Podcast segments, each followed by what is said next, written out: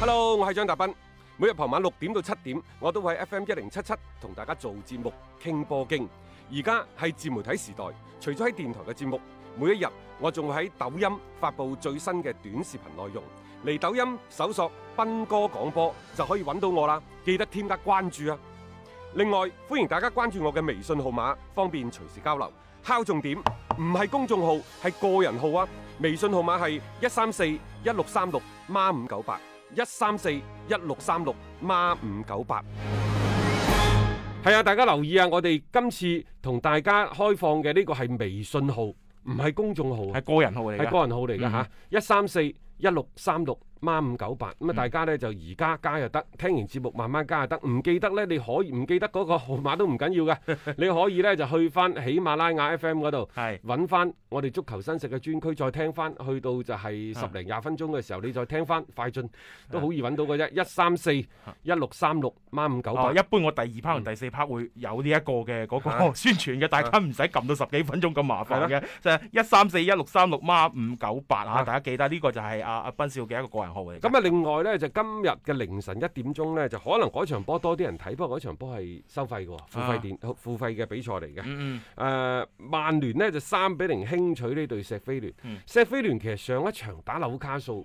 輸零比三呢，你一見到端倪，係大治嘅呢班波呢，已經係兵無鬥志，嗯草草了事，嗯佢就算㗎啦。係即係我可以大膽啲講句，今年嘅呢歐戰嘅資格，雖然而家石飛聯呢仲佔據一個相對比較有利嘅位置，嗯。你可以大膽咁將佢寫起咗。佢純粹就喺度嗰啲，因為我成日都話啦，大家你結合翻之前，咪有嗰啲咩前十隊波，有好多隊波聯名上選亞歐足聯罰嗯曼城嘅，冇石飛聯份嘅。嗯你諗下佢哋啲心態就係話，係係啊，即係差唔多啦呢個啊賽季嚇，琴講交朋友就算啦。琴日呢，蘇斯克查最風騷嘅唔係佢俾咩保羅普巴啊、啊啊班奴費南迪斯聯位首發，最風騷嘅呢係八十分鐘嗰陣時嗯，五上五落，誒犀利，保羅普啊巴、班奴費南迪斯、馬迪爾拉舒夫特、嗯，格連活特，即係前邊嗰幾個全一部切換晒晒落。嚟嚇然，之後換上去嘅呢，就馬達、恩加路、誒嗯呢一個丹尼詹士、麥湯米利麥啊，湯米尼同埋呢一個彭 利拿佩雷拉，係咯係咯，咁即係其實你睇到即係佢嘅呢個佢創咗個紀錄嘅，係哦即係一下無子意換之啊間創咗個紀錄，嘛啊，就係可能有職業足球以嚟第一次喺呢一場比賽當中一次換上咗五個球員，正式比賽 喎，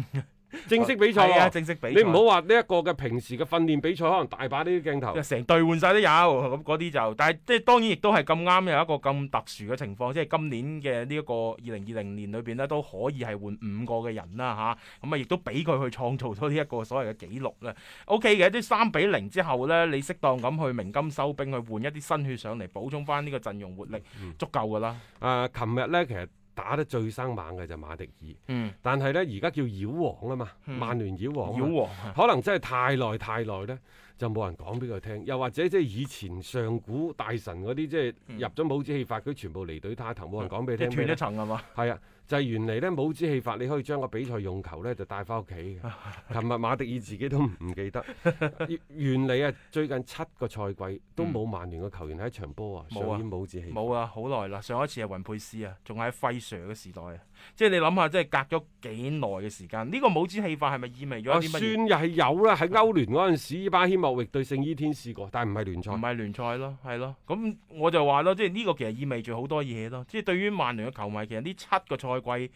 佢係即係飽受咗其實幾多個煎熬嘅，即係後費 Sir 時代啦，即係經歷過幾任嘅教練，成個曼聯嘅嗰、個、呃、成績又起起伏伏啦嚇、既有攞過歐聯杯冠軍，又有即係跌到落一個即係比較低嘅一個位置，即係佢哋要通過呢一段嘅所謂嘅誒、嗯即係挫折嘅前行當中啊，慢慢揾準自己嘅方向。好啊好在咧，真係好似踏入呢個二零二零年啦，特別喺班奴費林迪斯過咗嚟之後咧，成隊波咧就好似嗰個清晰度係即係高咗好多。佢關鍵而家咧呢個四三三嘅陣式，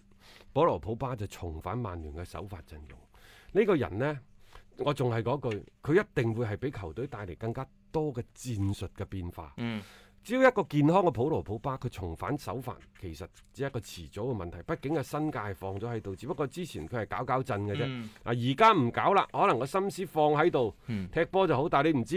呢嚿幾時又搞幾時又啊呢嚿石幾時又爆出嚟嘅喎，嚇？係嘛？誒即係你夠唔夠膽搏嘅啫。我成日都話你你搏唔搏啊？就係話佢有前科嘅。啊！但係佢而家咧睇落去好似修心養性咁，但係一旦佢又爆翻嘅話咧，可能令到你真係炸到真係粉身碎骨。按照曼徹斯特晚報所做嘅調查呢，就話馬迪、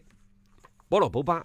搭住班奴費南迪斯係英格蘭球迷最希望見到嘅中場中路組合。嗯，實際上，琴日呢，蘇斯克查亦都順應民意，就真係將呢三個人呢首發登場。嗯，結果呢，真係打到風生水起。係講明咩問題啊？講明球迷嘅水平唔差過你。蘇斯克查， 咁啊明眼人唔一睇都知道嘅，呢種嘅搭配係攻守兼備嘅，誒而且咧即係整個中場嘅嗰種嘅控制力啦，係係碾壓對手咯，即係特別琴日嗰場嘅石飛聯都已經係攤頭咁嘅狀態咧，就更加考驗唔到呢三位仁兄嘅嗰個功架先。嚇，其實呢，大家覺得喂，收起一單尼詹士，會唔會喺個反擊嘅速度嗰度嗯，嚇有所影響？實際上，我覺得呢種擔心係非常之多餘嘅，因為你睇翻琴日格連活特啊好，拉舒福特啊好，同埋馬迪爾好，佢哋琴日打嘅唔係反擊戰，嗯，佢哋琴日打嘅係攻擊戰。嗯，攻擊戰係需要乜嘢？攻擊戰需要佢哋前邊嗰三個人個走位非常之靈活。你睇落去好似呢一個馬迪爾係企咗喺球場中間，但係格連活特同埋拉舒福特都先後出現喺呢個位置，嗯亦就係而家曼聯多多少少有啲咁多無風陣。佢前邊三個人嘅走位非常之靈活，嗯並且呢就一真因就翻對手嘅收縮防守，保羅普巴。同埋咧呢一個嘅班奴費南迪斯嘅位置係壓得好前嘅，喺某種程度上幾乎係四二四咁嘅陣式，又或者係四二一三、嗯，四二二